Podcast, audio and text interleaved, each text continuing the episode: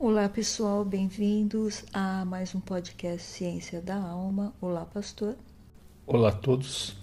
É um prazer estar com vocês e nós estamos iniciando o livro de Juízes. Qual o capítulo, pastor? Juízes capítulo 2. No episódio passado, as profecias de Jacó se cumprem na vida de Josué. Ele e o sumo sacerdote Eleazar morrem e assim termina o livro de Josué. O livro dos Juízes é o segundo livro histórico. Ele dá continuidade à narrativa do livro de Josué. No capítulo 1, os israelitas conquistam parcialmente a terra, pois eles não conseguem expulsar alguns povos do meio deles. O livro de Juízes narra alguns acontecimentos que estão no livro de Josué. No livro dos Juízes é apresentado de uma forma mais detalhada. Capítulo 2 O anjo do Senhor subiu de Gilgal a Boquim e disse: Tirei vocês do Egito e os trouxe para a terra que prometi com um juramento dar a seus antepassados. Eu disse: Jamais quebrarei a minha aliança com vocês e vocês não farão acordo com o povo desta terra, mas demolirão os seus altares. Por que vocês não me obedeceram? Portanto, agora digo a vocês que não os expulsarei da presença de vocês. Eles serão seus adversários e os deuses deles serão uma armadilha para vocês. Quando o anjo do Senhor acabou de falar a todos os israelitas, o povo chorou em alta voz, e ao lugar chamaram Boquim. Ali ofereceram sacrifícios ao Senhor. Do verso 1 ao verso 5, a leitura que nós fizemos agora, o anjo do Senhor está falando com os israelitas, dizendo que ele trouxe do Egito até esta terra. Então quer dizer que este anjo já vem acompanhando os israelitas desde a saída do Egito até a chegada aqui na terra de Canaã. E ele diz que ele cumpriu a promessa que ele havia feito aos antepassados. Então o anjo fala para eles: Olha, vocês não devem fazer acordo com esse povo, mas devem demolir os altares. Ele pergunta: Por que vocês não me obedeceram? E então ele diz que não vai mais ajudá-los a expulsar essas nações, ao contrário, elas serão adversários e que os deuses deles serão uma armadilha para eles. E quando o anjo acaba de falar, eles começam a chorar muito alto. Então aquele lugar foi chamado de Boquim, que significa pranteadores. E diz que ali eles ofereceram sacrifícios ao Senhor. Quando o anjo revelou para eles o estado que eles estavam, porque o Senhor falou: Eu disse para vocês, nunca quebrarei a minha aliança que fiz com vocês. Aqui na linguagem de hoje falou. Mas ele falou também: Não façam nenhum acordo com os moradores desta terra. E eles então fizeram o Senhor vai agora explicar para a gente, porque aqui ele está falando, pelo contrário, derrubem os altares deles. Mas vocês não fizeram o que eu disse. Em vez disso, vejam o que vocês fizeram. Agora o texto vai mostrar para a gente o que foi que eles fizeram. Então aqui o anjo de Deus revelou o que Deus ia fazer. Agora eu digo que não tirarei este povo do caminho de vocês. Eles serão seus inimigos e os deuses deles vão ser tentações para vocês. Quando o anjo falou isso, que eles choraram tudo, então agora vai vir os motivos que aconteceram. Enquanto Josué estava vivo, essas pessoas continuaram servindo a Deus, adorando o Senhor, temendo ao Senhor, até o último líder. Verso 10 Depois que toda aquela geração foi reunida a seus antepassados, surgiu uma nova geração que não conhecia o Senhor e o que ele havia feito por Israel. Então os israelitas fizeram o que o Senhor reprova e prestaram culto aos Baalins. Abandonaram o Senhor, o Deus dos seus antepassados, que os havia tirado do Egito, e seguiram e adoraram vários deuses dos povos ao seu redor, provocando a ira do Senhor. Aqui no meu versículo 10, todas as pessoas daquela geração também morreram e os seus filhos esqueceram o Senhor e as coisas que ele havia feito pelo povo de Israel. E aqui nós estamos vendo o que aconteceu com Israel. Não havia um culto diário entre as pessoas. Elas iam, esperavam os líderes falarem, os líderes falavam e elas continuavam fazendo suas coisas. Elas não aprenderam a desenvolver um relacionamento com Deus.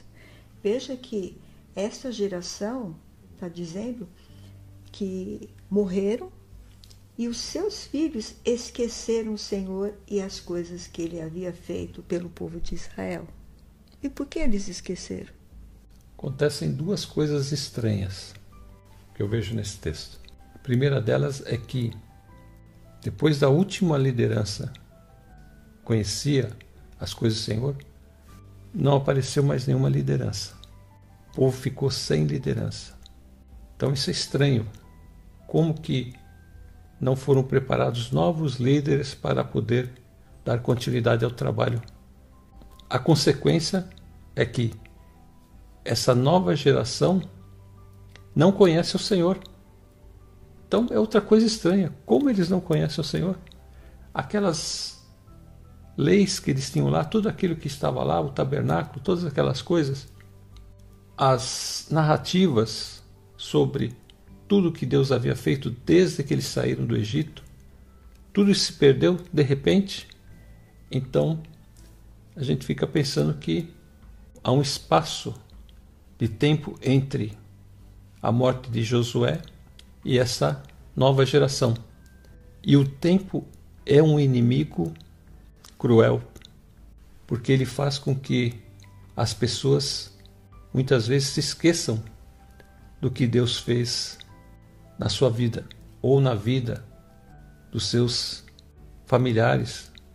O tempo é cruel para quem não tem tempo para Deus, porque a vida deles é bombardeada diariamente com as suas dificuldades. Então, como eles não têm tempo para Deus, as dificuldades vão sobrecarregando sobre as pessoas.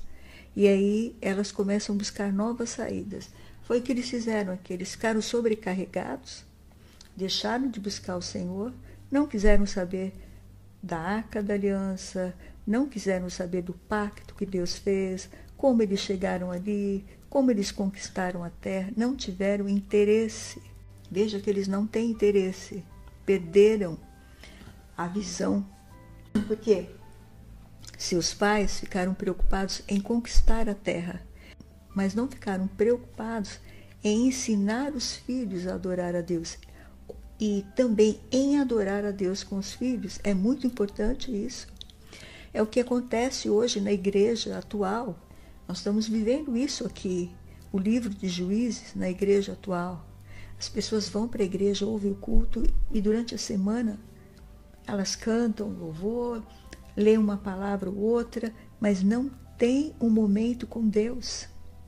Então o inimigo abarrota elas de problemas e de lutas para que elas não voltem a tocar na palavra de Deus. Que elas continuem buscando outros caminhos, trabalhando, arrumando dois empregos, fazendo isso, fazendo aquilo, mas não deixa que elas toquem na palavra de Deus, porque assim elas serão presas fáceis, como foi com o povo de Israel. Então eles estavam preocupados em conquistar a terra e não deram atenção a essa questão de transmitir a esta nova geração as palavras do Senhor.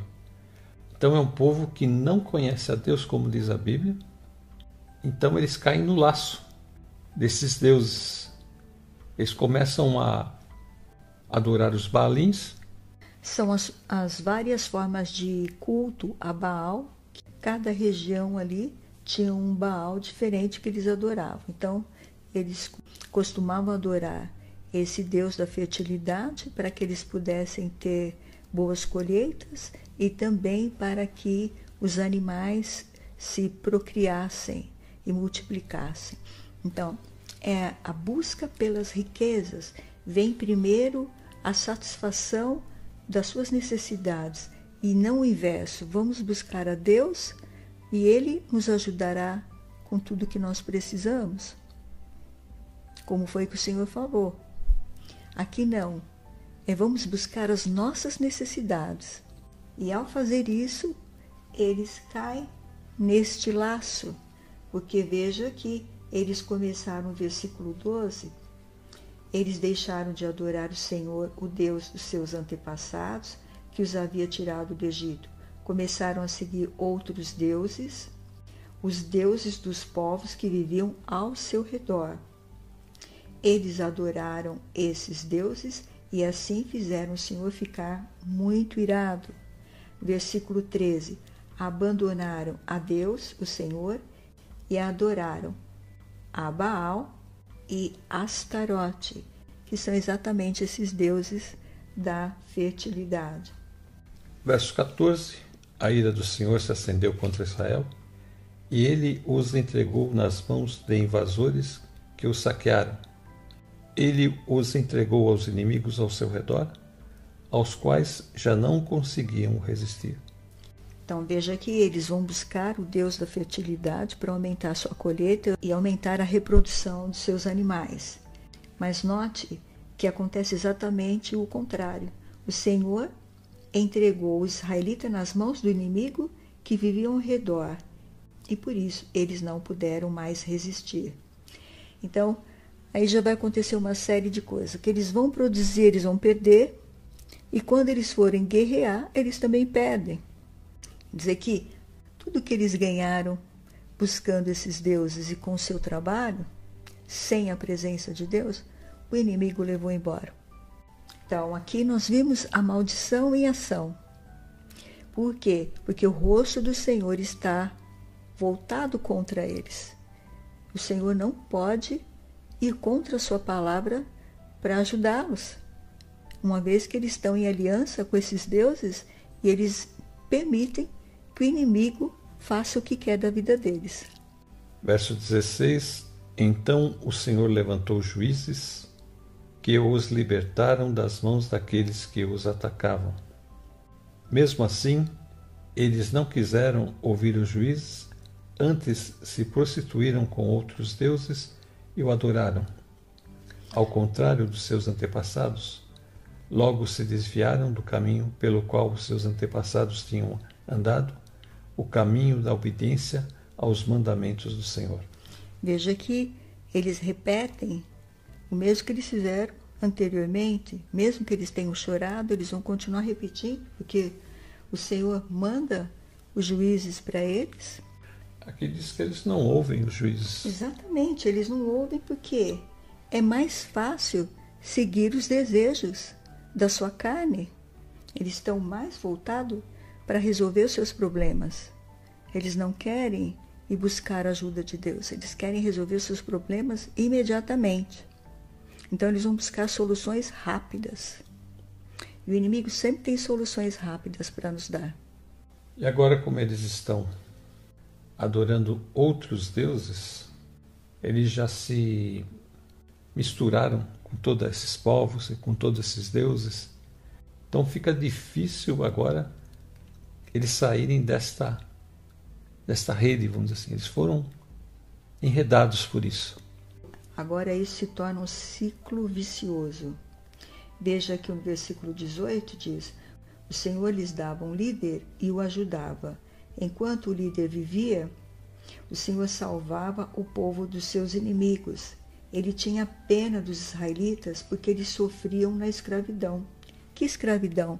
A qual eles estavam agora subjugados. Por quê? Porque eles eram alvo dos ataques do próprio Satanás. Esses povos que estavam ao redor deles começaram a atacá-los. Por quê?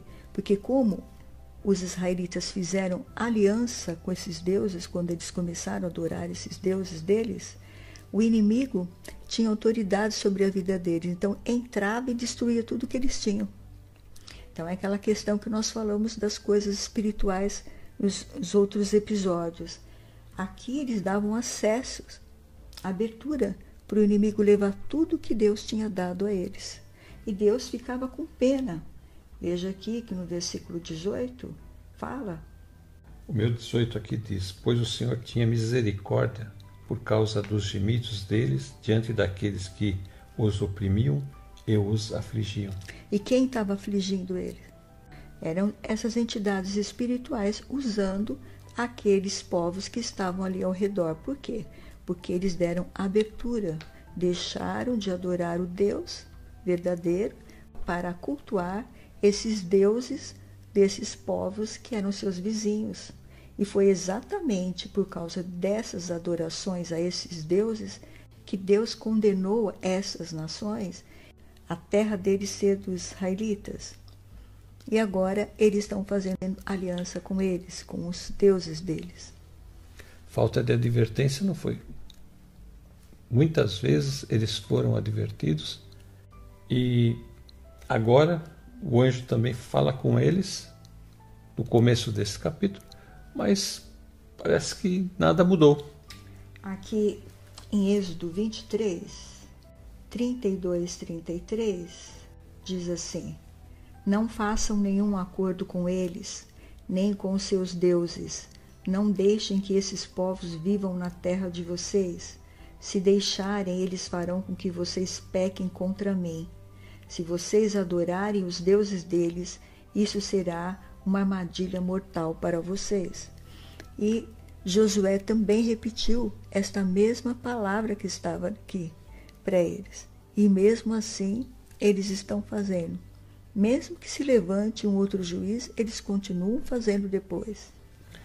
Verso 19: Mas quando o juiz morria, o povo voltava a caminhos ainda piores do que os caminhos dos seus antepassados, seguindo outros deuses prestando-lhes culto e adorando-os. Recusavam-se a abandonar suas práticas e seu caminho obstinado. Então, aqui deixa bem claro que, enquanto aquele juiz vivia, eles se mantinham debaixo daquele comando. Mas no momento em que o juiz morria, eles voltavam para fazer coisas piores ainda. É, aqui na minha versão diz assim que mas quando o líder morria, eles voltavam a viver como antes e se tornavam ainda piores do que os seus pais. Então, a geração seguinte que vai nascendo sem servir ao Senhor, ela vai se tornando ainda pior que a anterior.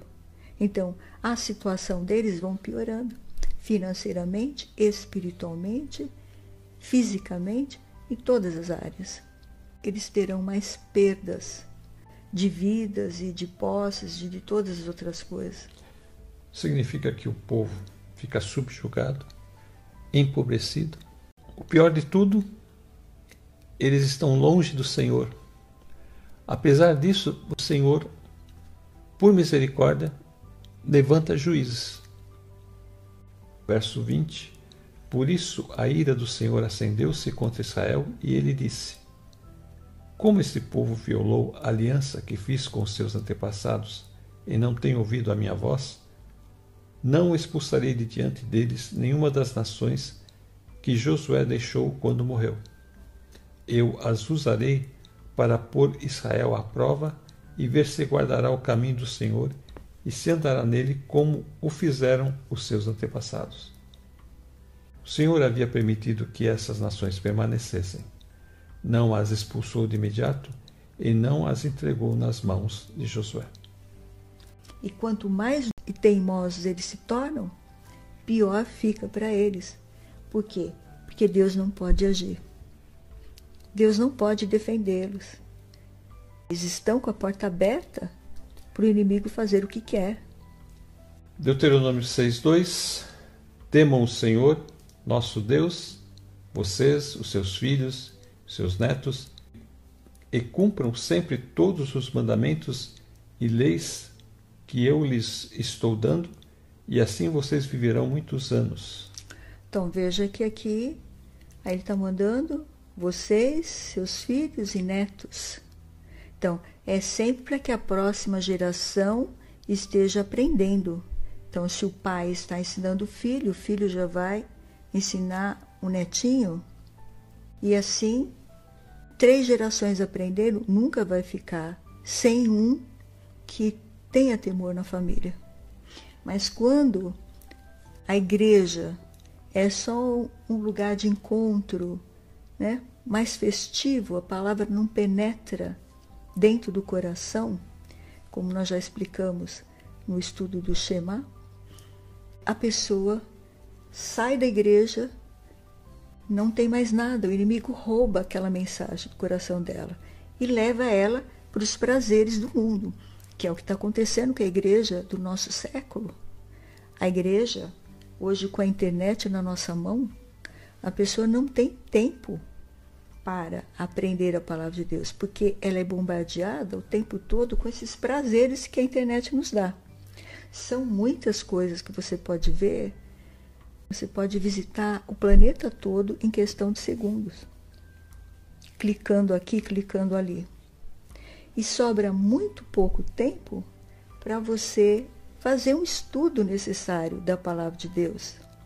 Então, o máximo que a pessoa lê é um ou dois versículos mas não tem nem condição de fazer um estudo sobre aquilo. Até muitas igrejas, o pastor leva no culto um versículo e faz a pregação em cima daquele versículo. A pessoa já não leu a semana toda a Bíblia e ainda o pastor faz um sermão de um versículo. Ele faz o sermão inteirinho sobre aquele único versículo. Como a pessoa vai guardar a palavra de Deus no seu coração se ela não ouvir? Então, falta temor no púlpito para levar a palavra de Deus às pessoas. Isso significa o seguinte: que se as pessoas que estão pregando não estão levando a palavra de Deus como ela tem que ser pregada, as vidas estão indo para o inferno. Estão indo, perdendo as suas almas, porque elas estão indo para o mundo. E o mundo é o inferno. Você ficar perdido nesse mundo ele vai te oferecer só as coisas deles, como aqui, exatamente como Israel fez. Então, Israel é um espelho para a igreja atual. O livro de Juízes é exatamente como a igreja atual está agindo. A igreja atual está se prostituindo diante de, dos outros deuses das nações. Ela está perdida, está longe de Deus. Então, nós precisamos voltar porque o Senhor Jesus quer um povo santo, puro, e nós temos que temer a Deus, temer pela nossa vida, porque nós vamos ser lançados no fogo do inferno se nós não estivermos com o Senhor Jesus. Se ele não estiver aprovando a nossa obra pelo fogo. Por que, que a nossa obra tem que ser aprovada pelo fogo? Porque nós vamos passar todas as provações aqui e vamos continuar sempre fiéis ao Senhor. E vamos escolher sempre o Senhor. Então temos que ter tempo para estudar a palavra, tempo para ensinar os nossos filhos, os nossos netinhos. Essa igreja que está agora do século 21 é a igreja de juízes, é o Israel no passado. Então, Está vindo correções e mais correções, está vindo dificuldades e mais dificuldades para todos os moradores da terra, as nações que um dia foram nações abençoadas, que ensinavam a palavra de Deus, hoje se desviaram, são nações praticamente apóstatas, não, não acreditam mais em Deus. E está vindo a dificuldade para todas essas nações, como elas nunca enfrentaram porque este livro de Levítico 26 está sendo cumprido e vai se cumprir ainda mais. Porque o Senhor está alertando a igreja para a igreja se santificar, se humilhar e voltar a buscar o Senhor, para que ela possa estar em comunhão com Deus e Deus sará a terra, ou seja, a sua alma, o seu coração, e a sua nação. Você vê que Deus quer que nós guardemos o caminho dele e que andemos esse caminho. As duas coisas têm que andar juntas. É a palavra ensinada e o andar nessa palavra. Deus revelando a sua palavra ao povo de Israel. E aí a gente vê também que falta a palavra. Onde está a palavra agora? Esse povo é um povo que não sabe nada de Deus. Esse povo, muitas vezes, só tem a teoria do que seja Deus, do que seja a Bíblia, mas esse povo não vive essa palavra de Deus. Que está acontecendo a mesma coisa. O povo não tinha palavra, o povo não conhecia Deus, então o povo fica como um rebanho sem pastor. Cada um vai buscar o que quer, cada um vai adorar o que quer. E então, nesse contexto, eles ficaram sem a cobertura do Senhor. E aí então, tudo de ruim começa a acontecer. Veja que aqui no capítulo 6 de Deuteronômio, ele fala: Guardem sempre no coração as leis que eu lhes estou dando hoje e não deixem, versículo 7, de ensiná-la aos seus filhos. E olha o que ele fala: repitam essas leis em casa, fora de casa, quando se deitarem, quando se levantarem. Ele fala: amarrem essas leis nos braços, é no sentido só de você colocar aqueles filactérios, é no sentido de ver que a força que você tem para trabalhar e ganhar seu pão vem de Deus, está nos seus braços ele fala assim: coloque na testa, porque é na mente, na mente que a palavra de Deus precisa estar agindo. Eu vou tomar consciência do que Deus quer que eu faça e vou fazer. Com a força que Deus dá no meu coração, a minha fé, eu vou fazer com a força que Deus está dando, está me mostrando. E ele fala: e as escrevam nos batentes das portas das suas casas, dos seus portões, quer dizer, desde a entrada da sua casa, ali no portão, na porta da tua casa, tem que ter a palavra do Senhor. Precisamos buscar o Senhor e temer a Deus, que se nós não estivermos vivendo uma vida como Ele quer, nós também padeceremos aflições. Então, Veja que você vai trabalhar e o seu dinheiro não vai render. Você vai fazer as suas horas extras, fazer os seus trabalhos extras e o dinheiro some. Porque você não tem tempo de estar com o Senhor, de levar a sua vida e nem a vida dos seus filhos com o Senhor. Não é só levá-los à igreja. É como se a igreja fosse um berçário. Olha, eu chego lá, levo a, meus filhos, eles vão ouvir na escolinha bíblica a mensagem, nós também vamos. Aí durante a semana nós estamos correndo para lá e para cá, para lá e para cá. Igreja é o berçário do pai, da mãe e dos filhos. Só ouve uma mensagenzinha e fica na superfície. Não tem aquela intimidade com Deus. Então vem as enfermidades, vem os fracassos financeiros, vem as crises econômicas, vem a crise do casal. Um começa a brigar com o outro e assim vai indo, vai só aumentando. Evangelho de Lucas, capítulo 23, versos 39 a 43. Um dos criminosos que ali estavam dependurados lançava-lhe insultos. Você não é o Cristo? Salve-se a si mesmo e a nós. Mas o outro criminoso o repreendeu, dizendo: Você não teme a Deus, nem estando sobre a mesma sentença? Nós estamos sendo punidos com justiça, porque estamos recebendo o que os nossos atos merecem. Mas este homem não cometeu nenhum mal. Então ele disse: Jesus, lembra-te de mim quando entrares no teu reino. Jesus lhe respondeu: Eu garanto, Hoje você estará comigo no paraíso.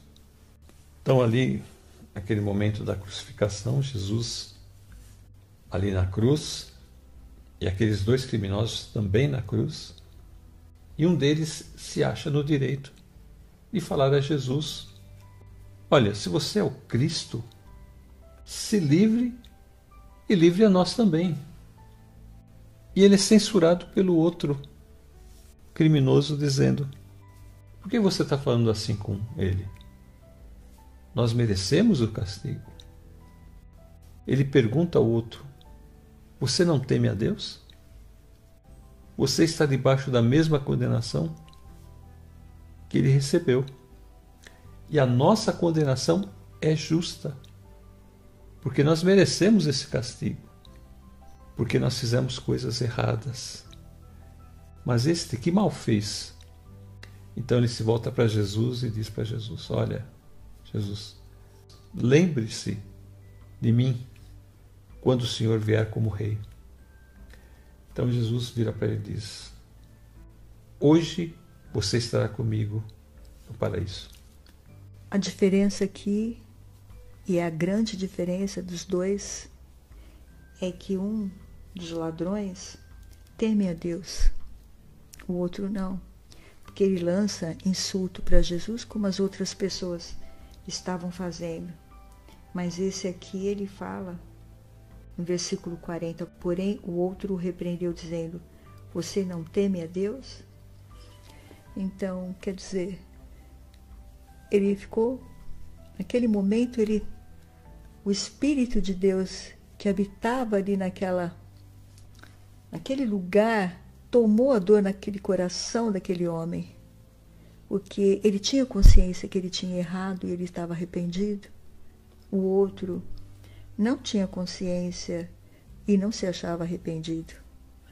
Então veja que há alguma coisa de Deus nesse rapaz, nesse ladrão.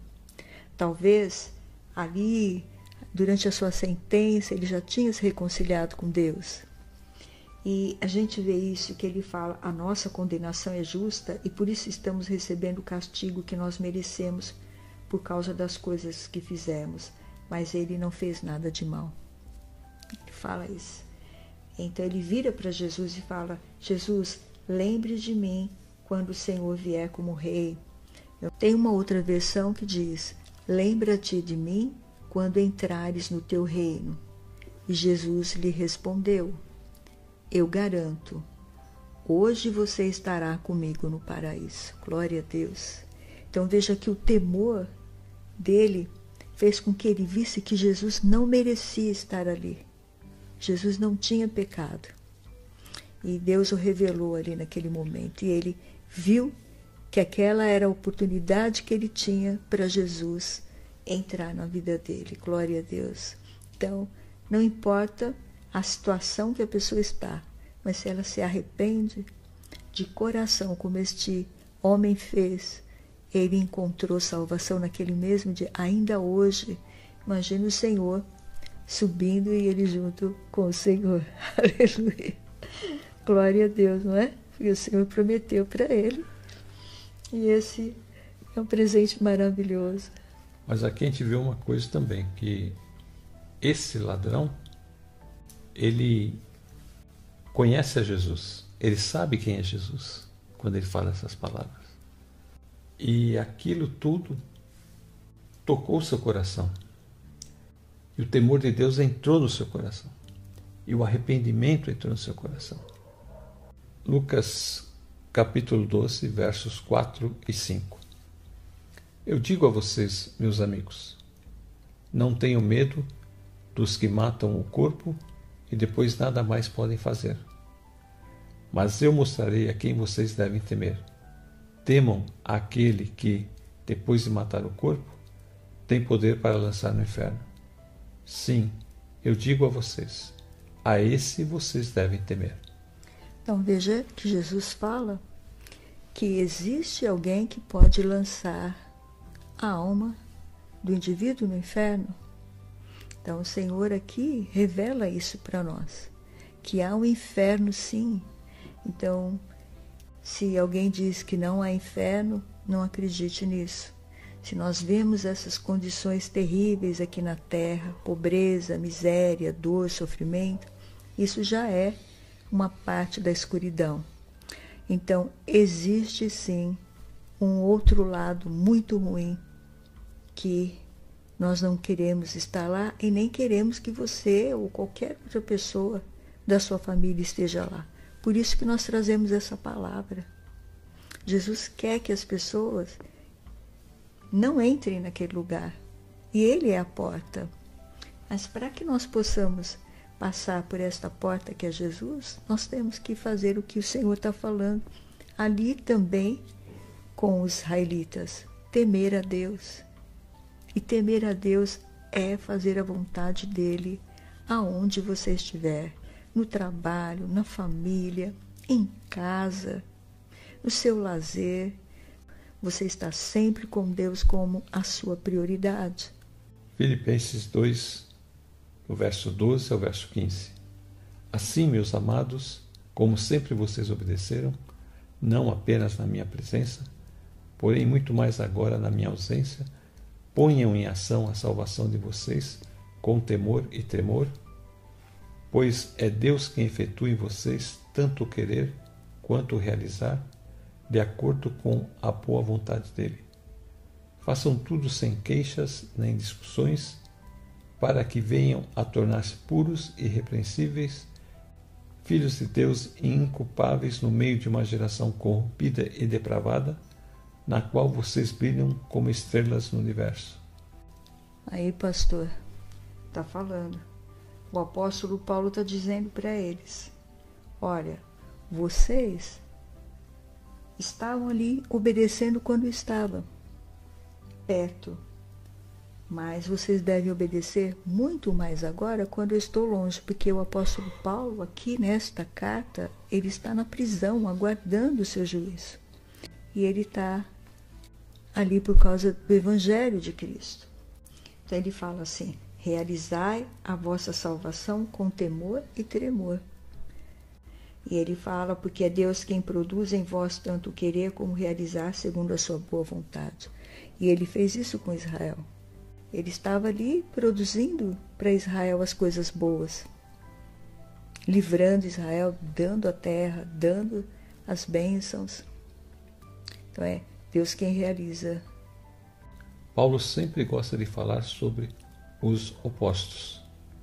Aqui ele fala para que nos tornarmos puros e irrepreensíveis filhos de Deus, inculpáveis no meio de uma geração corrompida e depravada.